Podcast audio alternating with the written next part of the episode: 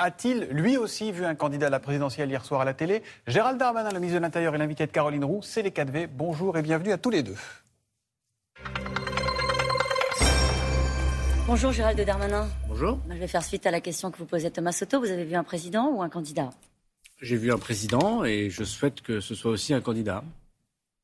Il n'y avait pas d'éléments hier soir. ça peut durer longtemps, cette, cette, certains peuvent parler d'hypocrisie, cette façon bah, de laisser planer le doute sur ses intentions en réalité. À chaque élection présidentielle, euh, je commence à avoir quelques campagnes présidentielles, à chaque élection présidentielle, c'est toujours la même chose ceux qui sont candidats euh, souhaitent absolument connaître ce que fera le président sortant. Et si jamais le président sortant était euh, très tôt candidat, on dit mais il s'occupe pas du pays, il s'occupe de sa campagne. On a vu un président de la République, euh, je crois, humble, déterminé, qui a, fait un bilan également de son action, qui a tracé des perspectives pour l'avenir, des choses très fortes sur la réforme des retraites, par exemple, qui a été dit sur le Covid, bien Ça, c'est un programme de candidat sur la réforme des retraites. Je pense que tout le monde devra faire la réforme des retraites. Le président de la République a juste expliqué ce qu'il fallait faire selon lui. J'y avais beaucoup travaillé lorsque j'étais ministre des Comptes publics, mais également euh, quel était euh, sans doute l'objet principal de notre travail collectif, c'est de travailler plus longtemps, que l'on doit plus travailler. Mm. Bon, c'est une des données du problème. Au moins, il est honnête. S'il quel avait était l'objet de cette émission S'il avait été candidat, absolument, je pense qu'il n'aurait pas pris ce genre de propositions qui ne sont pas très populaires, avouez-le. Oui, ça veut dire qu'il abandonnera cette proposition sur la réforme des retraites quand il sera candidat? Aujourd'hui, le président de la République, il prend des décisions qui ne sont pas populaires. Et il n'est pas dans une posture de candidat. Lorsqu'il dit euh, on va fermer les discothèques, c'est pas très populaire. Lorsqu'il impose de porter le masque aux enfants euh, dans les écoles, c'est pas très populaire. Lorsqu'on contrôle davantage les chômeurs, c'est pas très populaire. Lorsqu'on dit qu'il faut travailler plus longtemps, c'est pas très populaire. Il est en responsabilité. Et l'élection présidentielle, c'est dans quatre mois. Oui, ça arrive vite. C'est encore très long. Moi, je me rappelle du président Sarkozy pour qui j'ai beaucoup d'estime, qui avait fait euh, le même genre d'émission euh, le fin janvier. Voilà, à peu près à la même date de la présidentielle. Donc bon, je pense qu'il faut rester. Euh, Donc ça peut durer, c'était la question, ça peut durer, y compris jusqu'au mois de février, c'est ce que vous nous dites ce matin. le titre de l'émission, c'était Où va la France? On a eu l'impression que c'était surtout qui est Emmanuel Macron? Quel était l'objet de cette émission? Est-ce que vous pensez que les gens qui vous regardent ce matin connaissent un peu mieux Emmanuel Macron après ces deux heures d'émission?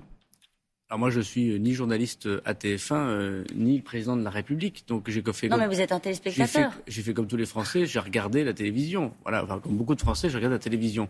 Moi, j'ai revu le président de la République tel que je le connais. Euh, humain, humble, reconnaissant aussi ses erreurs, expliquant parfois pourquoi il a pris telle ou telle décision.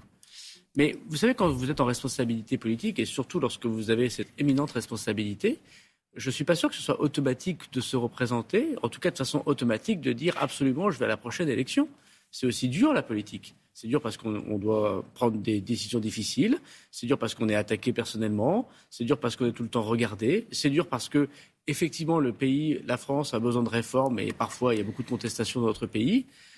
Le, monde est dangereux et moi je ne trouve pas ça automatique que de se représenter. Le président de la République a eu raison de dire, notamment à la fin de l'émission, que tout ça n'est pas si automatique. Et il faut croire, quels que soient d'ailleurs les hommes ou les femmes politiques, de se dire qu'ils ne cherchent pas absolument le nouveau mandat. En tout cas, pas pour, pas pour simplement se Ça n'était pas une entrée en campagne.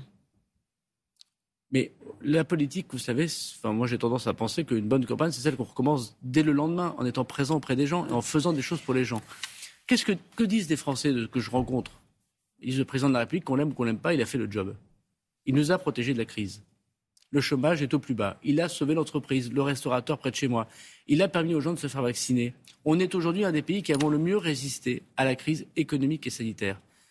Le président de la République, en faisant ça, il n'est pas en campagne, il fait son travail de président de la République. Après, ce sera stop ou encore s'il décide de se. Rassurez-moi, vous croisez quand même des gens qui vous disent qu'il n'a pas totalement fait le job sur certains sujets. Vous ne croisez pas que des gens qui vous disent que le bilan est bon? Si. Non, je ne, le pense, je ne croise pas que ces gens. Vous savez que je suis élu local et dans une terre difficile. Mais ce que je constate, c'est que qu'on aime ou qu'on n'aime pas le président de la République. Je ne connais pas beaucoup de Français qui nous écoutent et qui disent qu'il n'a pas bien géré la crise Covid. Hmm. Il a sauvé l'économie française. Il a sauvé des millions d'emplois. Il a permis, me semble-t-il, par des décisions sanitaires difficiles, en même temps de protéger les Français et par ailleurs euh, de faire que nos enfants retournent à l'école le plus rapidement possible. Je crois que la gestion de la crise a été saluée unanimement et il faut savoir reconnaître que le président de la République, heureusement que c'était lui qui était à la barre.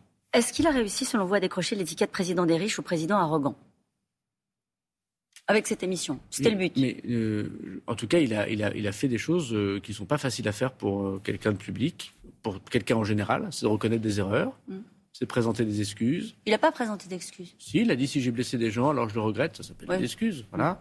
Euh, et c'est pas facile de reconnaître ses erreurs. Je ne sais pas si mm. beaucoup de gens reconnaissent leurs erreurs euh, devant des millions de Français. il l'a fait. Et je sais que c'est un président de la République qui est très attentif au sort de chacune et de chacun. Alors, juste sur, sur puisqu'on a beaucoup parlé du président hier soir, une dernière question. Il dit euh, J'ai changé, j'ai appris, j'ai compris pas mal de choses, j'aime peut-être mieux les Français aujourd'hui. Et en même temps, il dit je suis le même. Je suis toujours l'homme des révolutions, euh, euh, l'homme de la transgression. Euh, ah donc il est différent ou il est le même? Mais ça, c'est à vous et aux Français de le dire. Mais qu'est-ce que vous comprenez, vous? Moi, je, comprends que c'est un homme, comme tout homme et toute femme politique, qui à, l'épreuve de l'expérience politique, ça a été mon cas très modestement, mais c'est le cas de beaucoup de gens, change, bien évidemment, comprend mieux, euh, les difficultés de la vie, euh, comprend mieux les difficultés du pouvoir, comprend mieux le fait qu'il y a ceux qui parlent et la campagne électorale est là pour ceux qui parlent. Et puis faire, c'est très différent. C'est très difficile. Et on apprend beaucoup de choses. Mais en même temps, c'est toujours évidemment le président jeune, dynamique, euh, très dynamique, que chacun de ses ministres a sans doute du mal à suivre et qui veut transformer le pays. Et il l'a fait le statut de la SNCF, le prélèvement à la source, la réforme du Code du travail, la suppression de l'impôt sur le capital, la suppression de la taxe d'habitation, la baisse d'impôt sur le revenu. On ne peut pas dire que ce quinquennat est un quinquennat pour rien. C'est un des quinquennats le plus réformateur, malgré les Gilets jaunes et malgré la crise du Covid. Il a parlé du bilan. Euh, vos anciens camarades de droite ciblent en particulier le bilan sur les questions de sécurité euh, dans ce début de campagne. Valérie Pécresse souhaite une troisième force obligatoire et armée dans toutes les villes de plus de 10 000 habitants. Elle dit qu'il faut casser des ghettos, donc il faut cette force-là en plus de la police et de l'armée. Euh, est-ce que c'est une proposition qui vous semble aller dans le bon sens? Qu'en pensez-vous? D'abord, euh, un très récent sondage évoquait que le président de la République était le mieux placé pour protéger les Français. 40% des Français lui font confiance pour les protéger en termes de sécurité. Il a créé 10 000 postes de policiers et de gendarmes. Et je veux rappeler que le travail de sécurité, c'est avant tout le travail de l'État. Moi, j'ai été maire. Bien sûr que j'avais une police municipale. Elle était armée. Mais le travail contre la délinquance, c'est le travail de l'État. Et de ce point de vue, je vois qu'il y a beaucoup de changements idéologiques. Quand j'ai présenté la loi sécurité globale, qui prévoyait notamment de renforcer un peu les pouvoirs de la police municipale, beaucoup d'élus de droite et beaucoup euh, d'élus des républicains, notamment le président François Baron, le président de l'AMF, disaient Oh là là, surtout pas, renforcer trop les pouvoirs de la police municipale, c'est le travail de l'État. Et il avait raison. Que les polices municipales aient un rôle, évidemment, on en est tous euh, conscients, mais c'est avant tout des policiers et des gendarmes. Ce qui me fait un peu peur dans la proposition qui a été faite, c'est que Mme Pécresse et les LR proposent désormais une suppression de 200 000 postes de fonctionnaires, donc des policiers hein en moins, donc des gendarmes en moins. Dit, hein. Elle a proposé 200 000 postes de fonctionnaires en moins. Elle dit on en remettra dans la police, justice et à l'école. Donc elle en mettra partout et on se demande comment elle fait de 200 000 en moins, puisque les plus gros bataillons de fonctionnaires, c'est l'armée, c'est la police, c'est la justice et c'est l'école. Voilà, c'est comme ça. Donc elle va supprimer des postes de policiers et de gendarmes. Bon, c'était un choix qu'avait déjà fait la droite d'ailleurs, vous le savez bien. Et elle dit maintenant, c'est au maire d'embaucher plus finalement, de, de, de, remplacer ce que nous allons supprimer des policiers et des gendarmes. On ne pense pas que c'est une très bonne proposition. Nous, on pense qu'il faut continuer à faire ce que nous faisons, ça marche puisque la délinquance baisse et vous l'avez vu très fortement sur les biens. Vous avez vous-même reconnu lors d'entretiens avec la presse régionale l'augmentation des violences subies euh, par les victimes comme par les forces de l'ordre. Quel bilan faites-vous de votre euh, propre mandat en matière de sécurité? Eh bien, moi, je pense que la sécurité des Français, elle est un peu plus garantie, évidemment, chaque année, grâce aux augmentations d'effectifs. Et la délinquance baisse. Il y a moins de cambriolage, il y a moins de vols de véhicules. Les violences? Il y, a, moins, il y a moins de feux, il y a moins de vols avec armes, il y a moins de vols sans armes il y a deux augmentations de violences que nous constatons. Les violences conjugales.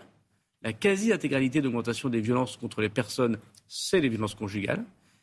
Et les prises à partie des personnes dépositaires d'autorité publique, les policiers, les élus, les pompiers. Vous ne pouvez pas vous en satisfaire de ça? Bien sûr que non. C'est d'ailleurs pour ça qu'on continue à se lever le matin, à essayer d'encourager euh, les policiers qui font un travail difficile, à améliorer le service public. C'est votre bilan, c'est ça que je veux dire?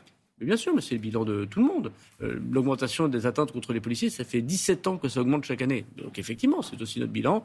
C'est le bilan de chacun. Pourquoi? Parce que quand des enfants de 13 ans, madame, euh, attaquent des policiers, ce qui est encore arrivé la semaine dernière, ou un élu, 13 ans, bon, c'est pas qu'un problème de policiers et de gendarmes. C'est un problème de justice, c'est un problème d'éducation, c'est peut-être aussi un problème d'autorité parentale. Donc on a tout un travail à faire, compliqué, de société, qui n'est pas qu'un problème de sécurité, pour remettre l'église au milieu du village. Euh, vous avez fait passer une note au préfet pour renforcer la sécurité à l'approche de ces fêtes de fin d'année. Quel dispositif particulier sera mis en, place, Gérald Darmanin? Il y a les, moments commerciaux, les fêtes de Noël, les centres commerciaux où les gens vont faire leurs courses, où la, sécurité est particulièrement renforcée dans cette période particulière de, de fête de Noël. Et puis il y a la fête de Noël, le, réveillon, euh, la messe de minuit et les messes du 25 euh, novembre autour de, la vie chrétienne. Nous aurons beaucoup de renforcement de policiers. Parce que la menace est renforcée à ce moment-là?